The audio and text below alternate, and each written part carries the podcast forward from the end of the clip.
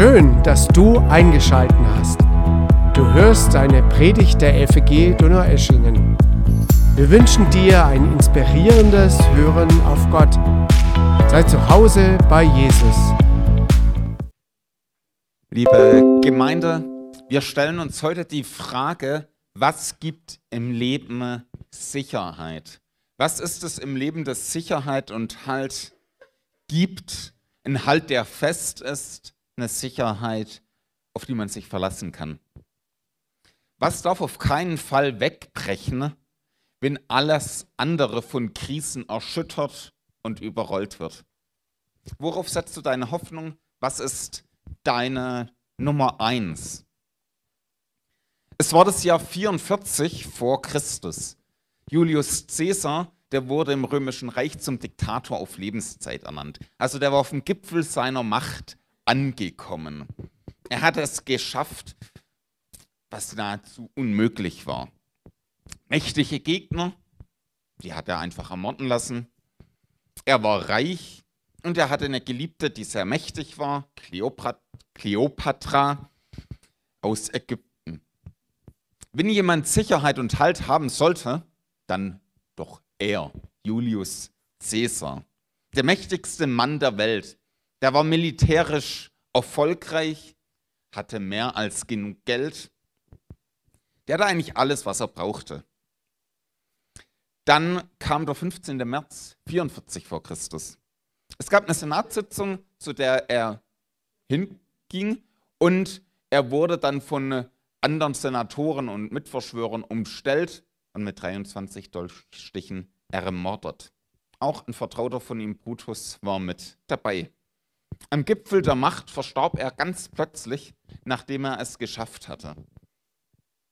Nur die Erinnerung von Geschichtsschreibern und ein großer römischer Bürgerkrieg war das, was noch am Ende von Julius Caesar übrig blieb. Was gibt Halt, was gibt Sicherheit? Wenn es nicht Macht ist, wenn es nicht Reichtum ist, was bleibt? Die Band Silbermond hat uns in Deutschland das ins Gedächtnis gesungen. Die haben das legendäre Lied Irgendwas bleibt gesungen und dort gehen sie genau auf diese Themen ein. Im Refrain heißt es, Gib mir ein kleines bisschen Sicherheit in einer Welt, in der nichts sicher scheint. Gib mir was, irgendwas, das bleibt. Sie singen davon von genau dieser Sehnsucht, die wir haben. Die Sehnsucht nach einer Sicherheit. Also die Frage ist, was gibt Halt? Was gibt Sicherheit? Wir sind jetzt seit einigen Wochen in unserer Serie Der Fall Jesus unterwegs. Wir gehen in dieser Serie durch das Leben von Jesus durch. Wir schauen, wie hat Jesus gelebt, wie hat er gepredigt und wir schauen auch die ganz normalen alltäglichen Situationen an, in denen Jesus war, in denen er besondere Wunder tat oder einfach nur Gespräche führte.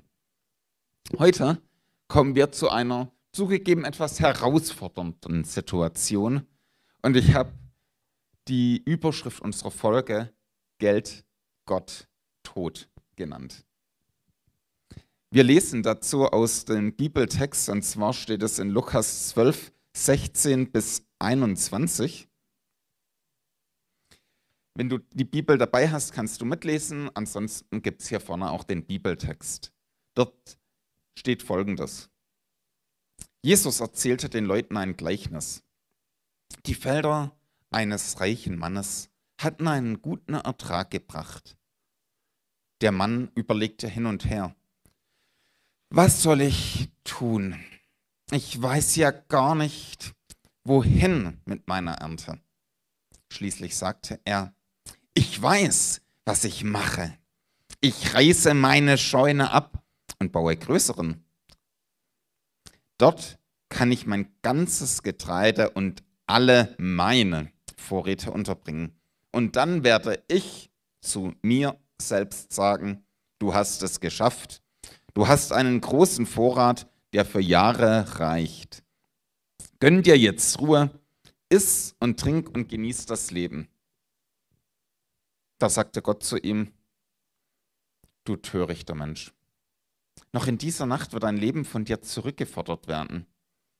Wem wird dann das gehören, was du dir angehäuft hast? Jesus schloss, indem er sagte, so geht es dem, der nur auf seinen Gewinn aus ist und der nicht reich ist vor Gott. Geld, Gott, Tod. Darum handelt genau diese Geschichte. Der Kontext, in dem Jesus dieses Gleichnis erzählt, ist, dass er beobachtet hat, wie zwei Brüder sich total in den Haaren liegen. Also zwei Brüder, die reden nicht mehr normal miteinander. Heute wird man sagen, die kommunizieren nur noch über den Anwalt, weil die haben sich richtig verkracht. Und es geht wie so oft ums Erbe. Ich habe das früher mal bei Nachbarn mitbekommen, da ist jemand aus der Nachbarschaft verstorben, zwei Kinder, konnten sich nicht einigen übers Erbe, übers Haus und was auch immer da alles an Vermögen da war, keine Ahnung. Am Ende habe ich mitbekommen, wie die eine über den anderen sagt, ja, also wir kommunizieren nur noch über den Anwalt miteinander. Und der eine Bruder jetzt zumindest, der will Jesus als Vermittler haben. Also der sagt zu Jesus, sag doch meinem Bruder, dass er mit mir teilen soll. Jesus lehnt ab und sagt zu den Zuhörern folgenden Satz. Nehmt euch in Acht, hütet euch vor Habgier, denn das Leben eines Menschen hängt nicht von seinem Wohlstand ab. Jesus warnt vor etwas, das er Habgier nennt. Geld ist eine Scheinsicherheit. Die Hoffnung, dass wenn ich immer mehr Geld habe, ich glücklicher werde, ich Sicherheit habe, das ist eine Illusion. Habgier ist keine Lösung für unsere Suche nach Sicherheit, für das, was bleibt, Halt und Glück, sondern kann zum Gegenteil werden.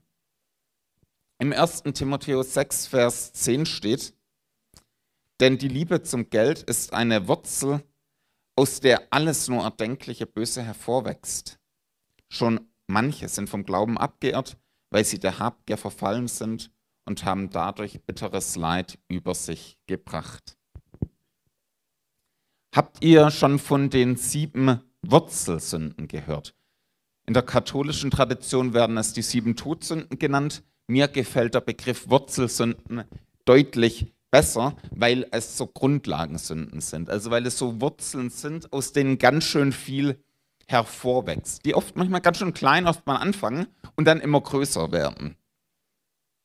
Also dazu gehören unter anderem Hochmut, Habgier bzw. Geiz, das alte Wort namens Wollust, Jätsern, Völlerei, Neid oder Trägheit.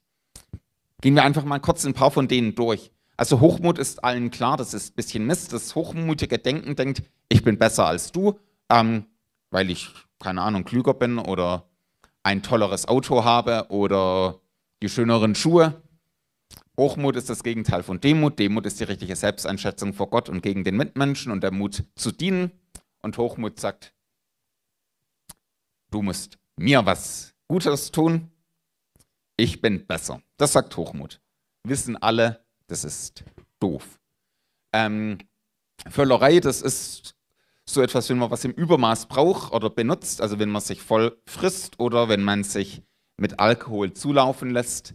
Das ist etwas, das man über das Maß hin gebraucht bis hin zu einem ungesunden Zustand. Neid bedeutet, ich gönne dir nicht das, was du hast. Du hast einen neuen Wagen, ich habe ihn nicht.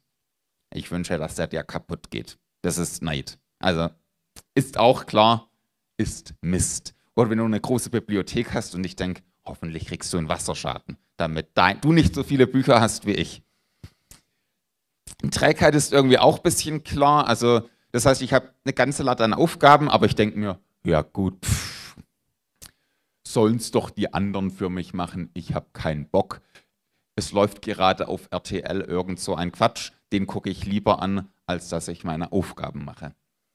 Jetzern ist auch ziemlich klar, also wenn du ausrastest daheim und deine Freunde oder deine Familie anbrüllst und fertig machst, ist dir danach im Normalfall klar, das ist daneben, das ist Mist. Auch klar. Wollust ist so ein altes Wort für eine, ich nenne es mal eine übertriebene Geilheit oder eine unbegrenzte Geilheit gibt sich nicht mit Sex in der Ehe zufrieden, sondern bricht die Ehe, geht fremd und so weiter und so fort. Auch da wissen wir nicht so gut, beziehungsweise gar nicht gut. Habgier und Geiz ist eine spezielle Sache. Das ist ähm, eine Sache, die finden alle schlecht. Also wenn ich jetzt eine Umfrage machen würde, wer findet Geiz gut, wer findet Geiz schlecht, ich würde sagen, über 99 Prozent würden sagen, Geiz ist nicht geil, Geiz ist Mist. Ich sehe da jetzt auch von den Gesichtern jetzt niemand, wo dagegen irgendwie protestiert. Aber das Problem bei Geiz ist, das ist eine Chamäleonsünde. Die kann sich perfekt tarnen, ne? die versteckt sich wunderbar. Geizig sind nur die anderen. Also meine Tante, mein Onkel, also nicht meine wirklichen leiblichen Tanten und Onkeln, aber ähm, der Nachbar oder ja, die, der Chef halt. Also eben die anderen. Wenn wir selber geizig sind, wissen wir es nicht. Wenn ich die Ehe brechen würde, dann wüsste ich es danach. Also da das ist danach jedem klar, das hat man getan. Wenn jemand geizig ist, weiß man nicht unbedingt. Man glaubt es nicht wirklich. Und Jesus geht jetzt darauf mit einer Beispielsgeschichte ein, auch Gleichnis genannt, und tut es den Leuten ein bisschen darlegen und sagt, hey, wenn du deine Sicherheit darauf setzt, funktioniert nicht. Das klappt nicht. Das bringt nichts. Geldgier bringt nicht nur, nur nichts, sondern sie schadet auch. Reichtum bietet eine Scheinsicherheit. Ein fettes Konto garantiert kein langes Leben. Jesus sagt, das Leben hängt nicht am Wohlstand ab. Das Leben wird dadurch nicht verlängert, dass du genügend auf dem Konto hast. Und Jesus erzählt jetzt eine Geschichte von einem Mann. Dieser Mann, der hat ordentlich Geld. Also man kann sagen, jo, der hat es im Leben zu was geschafft. Vielleicht hat er auch geerbt oder er hat sich alles fleißig selber erarbeitet. Zumindest er hatte richtig viel. Er war reich, ein Großgrundbesitzer, hatte Angestellte, die für ihn arbeiteten und ein deftiges Vermögen. Und jetzt kriegt er irgendwie so eine tolle Ernte rein. Das war eben damals so dieses Geldvermehrungsmittel, Ernten, das ihm noch reicher macht. Das wäre ungefähr so, wie wenn heute ein Multimilliardär auf einem seiner Grundstücke zufällig eine Ölquelle findet. Wir würden vermutlich es ihm nicht alle gleich gönnen, aber wäre auch nichts Verbotenes gewesen. Also der Mann in dieser Geschichte, der hat nichts geklaut. Der hat sich das nicht ungerecht erworben. Da ist auch nicht davon die Rede, dass er seine Angestellten ausbeutet oder unterdrückt. Also der reiche Mann in dieser Geschichte, der ist jetzt nicht so einer wie die Herrscher in Katar, die Arbeitssklaven ausbeuten und sterben lassen. Der ist auch nicht so korrupt wie die FIFA. Das konnte man sich vermutlich damals auch gar nicht vorstellen, aber es ist ein anderes Thema. Es wird davon nichts erzählt, dass dieser Mann sein Reichtum auf eine falsche Art und Weise erworben hat. Er hat jetzt aber ein Luxusproblem. Er weiß nicht, wie er sein Vermögen unterbringen soll. Eine ganz schön große Herausforderung für ihn. Dann hat er die Idee, er baut ein neues Lager, dann hat er mehr Platz, Platz für seinen Überfluss. Wo soll daran jetzt das Problem sein, können wir fragen. Ist ja logisch, dass man irgendwie schauen muss, dass man seine Sachen gut unterbringt. William MacDonald, das ist ein amerikanischer Prediger, der bemerkt, dieser Mann hätte die Ausgaben und die Mühe dieses riesigen Bauprojektes sparen können, wenn er, die, wenn er nur die notleidenden Menschen um sich herum gesehen und seinen Reichtum benutzt hätte, um ihren Hunger zu stillen. Macht er aber nicht. Was treibt diesen Mann an? Das ist jetzt so die Frage, die wir uns als nächstes stellen. Was treibt ihn an? Sein innerer Antreiber ist, er will mehr für sich. Er setzt seine Hoffnung in sein Vermögen. Das ist das Problem. Er hat, dass er viel hat, ist kein Problem. Reichtum ist keine Sünde. Also nicht, dass ihr vermutet, sonst wären wir übrigens ja alle der Sünde des Reichtums schuldig, weil wir haben viel, viel mehr, als wir es je in der Geschichte vermutlich gehabt hätten, außer einzelne Ausnahmen. Und wenn wir den Rest der Welt anschauen, geht es uns in Deutschland erstaunlich gut. Aber das war nicht sein Problem. Sein Problem war, er setzt seine Hoffnung und seine Sicherheit in sein Vermögen. so als ob er mit seinem Reichtum sein Leben in seiner Hand hat. Aber was haben wir im Angesicht des Todes von unserem Reichtum noch übrig? Von Geld und von Reichtum.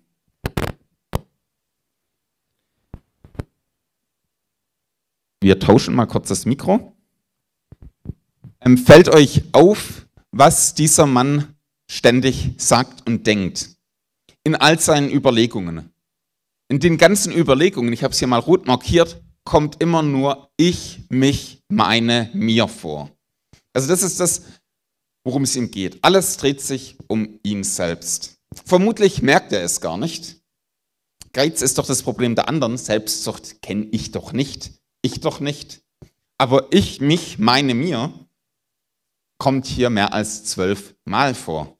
Er dreht sich nur um sich selbst und um seinen Reichtum, wie er ihn besser anlegen und besser lagern kann.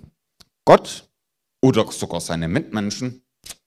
Nee, Fehlanzeige. Die kommen in seinen ganzen Überlegungen überhaupt nicht vor. Die interessieren ihn nicht. Er plant nur für sich selbst und nur für seinen eigenen Gewinn. Dieser Mann lebt für sich alleine, für sich selbst und für seinen ganzen Reichtum. Und er hat am Ende Gott vergessen. Man kann sagen, dieser Mann ist ein praktischer Atheist.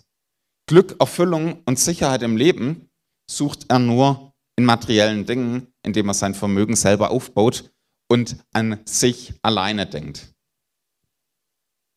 Der Antreiber davon ist die Habgier.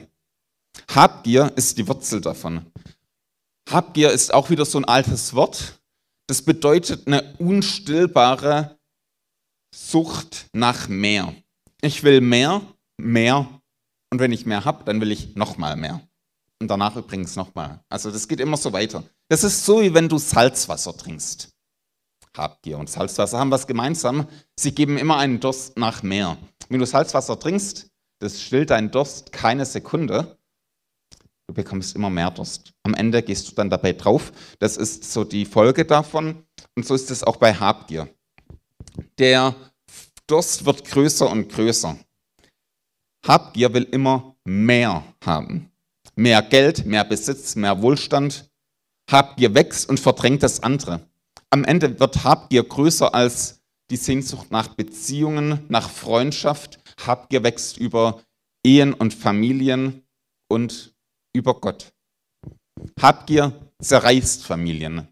Wie gesagt, das müsst, könnt ihr schon dann sehen, wenn ihr bei einem Amtsgericht mal vorbeischaut und mitbekommt, wie viele Erbschaftsstreitigkeiten über Anwälte dort ausgetragen werden und wie es Familien gibt, die sich nicht mehr anschauen. Wenn du habgierig bist, dann fühlst du dich in der Regel auch gar nicht habgierig. Das unterscheidet sie von anderen Sünden.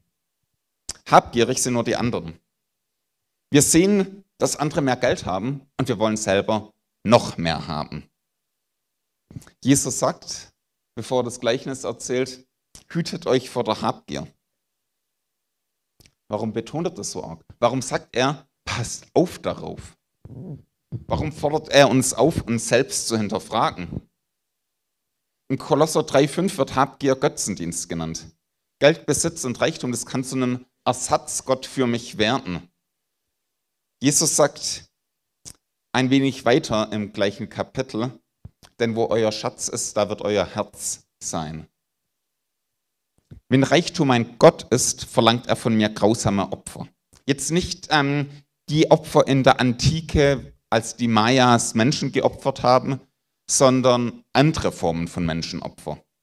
Er verlangt, dass ich meine Frau, meine Familie, Freunde, andere Menschen für ihn opfere. Das Streben nach Reichtum an erster Stelle zu setzen über die anderen Menschen, über die eigene Familie, über meine Zeit. Ist es das, was Sicherheit gibt? Ist es das, was Halt im Leben gibt und Glück? Ist es das irgendwas, das bleibt? Es gab einen Teenager, der saß mit seinem alten Opa zusammen. Und sein alter Opa war ein guter Fragensteller und der Teenager erzählte ihm, wovon er alles träumte. Er sagte, wenn ich groß bin, mache ich natürlich erst mein Abitur und dann studiere ich BWL. Der Opa hört zu und sagt, okay, spannend. Und was machst du dann? Ja, dann gründe ich ein Start-up und werde Multimillionär. Der Opa sagt, okay, ja und dann? Ja, dann werde ich Marktführer und mache eine riesige Firma und werde immer reicher und reicher. Okay, und dann? Ja gut, irgendwann werde ich mal in Rente gehen müssen und dann genieße ich das Leben, mache ganz viel Urlaub und chill mir ein. Der Opa sagt, okay, und dann? Ne? Ja gut, dann werde ich alt. Und dann? Ne? Dann werde ich vermutlich irgendwann sterben. Der Opa bohrt weiter und fragt, und dann? Ne? Was deutlich wird, wir müssen langfristig denken. Reichtum, Geld sind alles Sachen, die wir nicht in die Ewigkeit mitnehmen können. In dem Gleichnis wird dieser reiche Mann als Tor, wir würden sagen, dumm bezeichnet. Warum? Er dachte, er hat die Zukunft in seiner Hand und er klammert die Ewigkeit komplett aus. Also die Ewigkeit wird wie ausgeklammert, so als ob es das nicht gibt. Und Jesus sagt, das ist Dummheit, die Ewigkeit zu vergessen und meinen, wir haben alles in der Hand. Der reiche Mann hat die Ewigkeit nicht im Blick. In den Psalmen lesen wir das Gebet, lehre uns bedenken, dass wir sterben müssen, auf dass wir klug werden. Ich weiß nicht, wie es euch geht. Ich denke jetzt eher ungern an meinen Tod. Ähm, machst du vielleicht auch nicht so gern? Ich überhaupt nicht gerne. Aber es macht klug zu wissen, mein Leben wird nicht ewig hier auf dieser Erde. Irgendwann kommt die Situation, dass es vorbei ist die Ewigkeit. Der reiche Mann hat am Ende Gott vergessen und wurde zum praktischen Atheisten. Alles, was er hatte und wofür er lebte, war für diese Welt. Er dachte nicht an die Ewigkeit. Sie war ihm entweder egal oder er hat sie verdrängt. Deswegen war er in Gottes Augen dumm. Er lebte selbstzentriert. Es ging nur um ihn und darum, mehr zu besitzen. Alles, wofür er in diesem Leben gearbeitet hatte, hatte null Wert für die Ewigkeit. Das war seine Dummheit. Es ging ihm nur darum, mehr auf der Erde zu besitzen und er hat das ewige Leben ausgeklammert. Was er hier hatte, hat im Leben nach dem Tod keinen Wert. Andere werden es erben, er selbst hat nichts davon. Jesus sagt damit, Leute, wenn ihr nur an dieses Leben denkt, dass es euch hier geht, gut geht und den Tod und das Leben nach dem Tod nicht einplant und euch nicht darauf vorbereitet, seid ihr wie dieser dumme reiche Mann. Das sagt Jesus damit ziemlich direkt. Jesus sagt in Lukas 12, 25, was nützt es dem Menschen, wenn er die ganze Welt, was nützt es einem Menschen, die ganze Welt zu gewinnen, wenn er dabei sich selbst ins Verderben stürzt und unheilbaren Schaden nimmt? Die Fragen sind zugegeben etwas unangenehm, die jetzt kommen. Ich stelle sie mich, mir und ich stelle sie dir trotzdem. Ich hoffe, ihr seid für solche Fragen ein bisschen bereit. Die erste Frage ist, wer ist dein Gott? Wer ist mein Gott? Wir frommen Christen, wir beantworten das schnell und sagen natürlich, Gott ist unser Gott. Wir beten Jesus an. Die Frage ist aber, wem oder was ordne ich alles andere unter? Meine Zeit, meinen Gottesdienstbesuch, meiner Ehe, meiner Arbeit, Familie. Was steht an erster Stelle? Also qualitativ. Was wiegt mehr in der Prioritätensetzung am Ende? Ist es Gott? Ist es meine Karriere? Ist es mein Reichtum? Was ist an oberster Stelle? Worauf setzt du deine Hoffnung? Praktisch? Also was treibt dich an? Unangenehme Frage. Und die zweite Frage, was hat im Angesicht des Todes einen Wert? Wenn du an deinen Tod denkst, was hat Priorität? Ist es wirklich mehr Profit, ein gutes Konto zu haben? Oder ist es vielmehr Gott an erster Stelle, zu haben und nach seinen Vorstellungen in der Familie, im Alltag und im Beruf gelebt zu haben? Was werden wir im Rückblick auf unser Leben auf dem Sterbebett feiern und was werden wir bereuen? Ich lasse die Frage offen. Und jetzt schauen wir, wie Jesus diese Beispielgeschichte, dieses Gleichnis ähm, beendet. Er sagt, das, sagt, so geht es dem, der nur auf seinen Gewinn aus ist und der nicht reich ist vor Gott. Also was ist die Alternative? Was gibt im Angesicht des Todes Sicherheit, wenn es Reichtum nicht geben kann? Was ist es? Jesus redet hier von Reichtum vor Gott, vor einem, von einem Reichsein vor Gott. Ist es jetzt also meine Leistung, auf die es ankommt? Ist es mein sonntäglicher Gottesdienstbesuch, bei dem es im Himmel Pluspunkte gibt? Oder kriege ich extra Punkte für jedes Mal, wenn ich die Bibel einmal durchgelesen habe? No, weniger. Das wird es garantiert nicht sein. Reichtum vor Gott gibt ja eine Grundgelassenheit gegenüber irdischem Reichtum. Ich muss nicht immer mehr haben, ich habe schließlich Jesus. Ich werde reich vor Gott im Vertrauen auf Jesus Christus. Also es ist ja so, keiner ist von Geburt an Christ. Keiner wird als Christ geboren. Ich nicht, du nicht, niemand. Jeder Mensch braucht diese persönliche Begegnung mit Jesus, die Berührung mit seiner wunderbaren Gnade. Es ist nicht die Taufe, die dich zum Christen macht. Es ist nicht der Gottesdienstbesuch, der dich zum Christen macht. Übrigens auch nicht das Abendmahl, das wir nachher feiern. Ob deine Eltern gläubig sind oder nicht, das macht dich nicht reich vor Gott. Sicherheit im Leben und Sterben gibt es nur, wenn du auf Gott vertraust, auf Jesus vertraust. Vertraust, dass er am Kreuz deine Schuld und Sünde bezahlt hat, wenn du ihn um Vergebung für deine Schuld und Sünde gebeten hast und ihm dein Leben unterstellst, sagst Jesus, hier ist mein Leben, du sollst es sagen haben. Das ist wahrer Reichtum vor Gott. Mit diesem Reichtum bist du bereit zum Leben und zum Sterben. Das ist die Vorbereitung, auf die es am Ende ankommt. Wenn diese Vorbereitung nicht gemacht ist, nicht gut. Diese Vorbereitung ist entscheidend.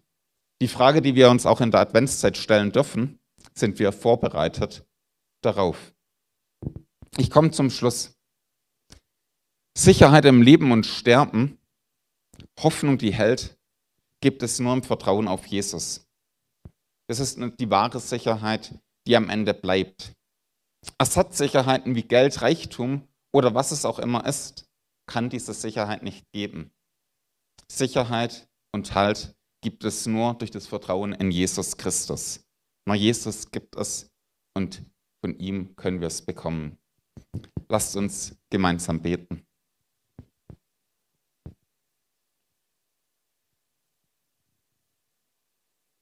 Jesus Christus, danke für dein Wort. Danke, dass du unsere Sicherheit und unser Halt bist. Jesus, ich möchte dich für jeden von uns bitten, schenk du, dass wir alle unsere Sicherheit in dir finden. Schenk du uns dieses Vertrauen in dich. Schenk du uns, dass wir von dir das alles erwarten, was uns Halt gibt. Jesus, segne du jeden einzelnen von uns hier im Gottesdienst. Lass uns auf dich schauen und in der Adventszeit auch nochmal neu über dich staunen. Amen.